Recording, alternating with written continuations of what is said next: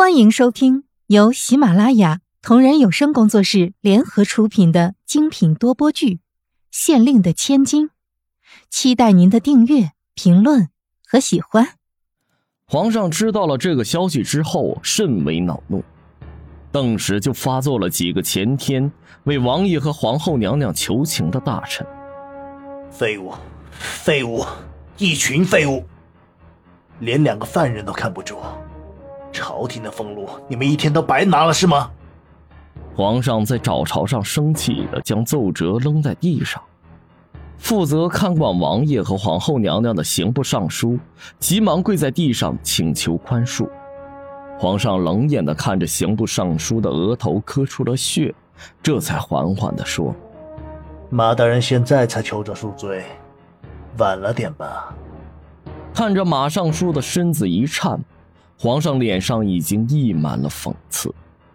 在你贿赂王爷和那罪妇时，你就已经把你的生路堵死了。刑部尚书一听这话，就知大势已去。来人呐！刑部尚书马德良伙同王爷意图谋逆，诛九族，抄家，把这个吃里扒外的狗官给朕拖出去。今日午时，于午门斩首示众。早朝上的大臣们或讥讽或轻蔑地看着马尚书，没有一点同情；而那些心里有鬼的人，早已被皇上的举动吓得两股颤颤，肝胆俱裂。早朝上发生的事很快传进了后宫，这天牢竟然都锁不住王爷和咱的前皇后娘娘，这下可好，放虎归山，再抓住。可就难了，主子，您看这事儿。天瑶欲言又止，慕容菲菲看了一眼吞吞吐吐的天瑶，知道他的脾气秉性，所以自己开口说道：“想必王爷很快就会起兵造反了吧？”什么？王爷要是起兵造反，那皇宫岂不是很危险？天瑶有些害怕的说：“这个倒不用担心，王爷的兵经过训练，可咱们皇上手下的大将也不是吃素的。我就怕的是，主子不是说反贼打不到皇宫里来吗？那又害怕些什么呢？”看着一脸不屑的天瑶，慕容菲菲解释道：“我怕皇上一时好面子，没有太改变兵力分布。”要知道，皇后手里可有皇上大部分的兵力分布图呀。那又怎么了？天瑶还是不明白，慕容菲菲只好更加耐心的说：“兵力分布图在皇后娘娘手里，她就可以根据图来针对皇上的兵力分布做出反击。那样的话，我们打仗怎么能赢？”正如慕容菲菲所惧。皇上因为怕兵力分布改变太大而被他人看出端倪，所以这几天皇上小心翼翼的一点一点改变兵力分布的情况。可是，才改变了一小部分，王爷就被他属下连带着前皇后娘娘一起救走了。这么一耽搁，兵力分布压根儿就没有来得及变多少。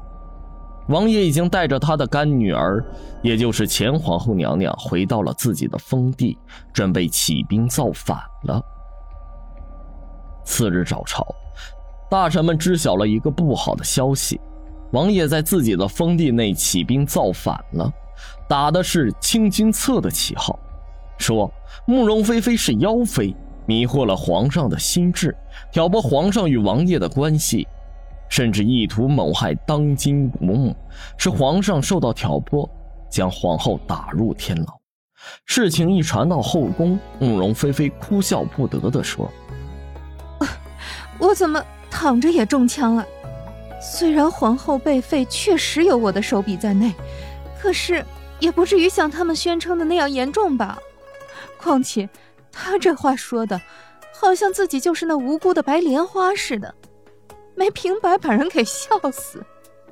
天瑶在一边愤愤不语，慕容菲菲制止了天瑶想要说话的冲动，又接着说：“他们手里的人命，比一条百子千孙符背上的娃娃个数还多了吧？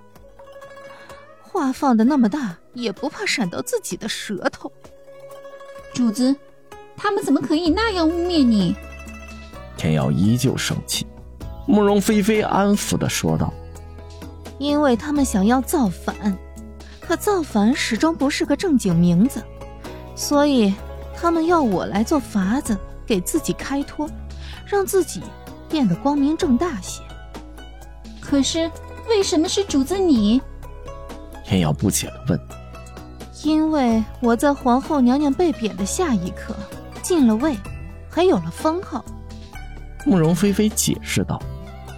可这又不是主子你撺掇的。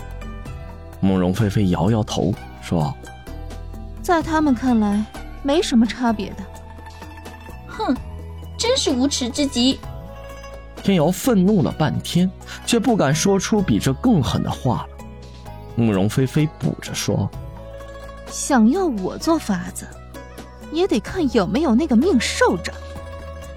虎皮扯得太大，小心把自己给闷死。”晚上的时候，皇上处理完朝政，就直奔着慕容菲菲的宫里来，让你饱受流言蜚语，真是亏待你了。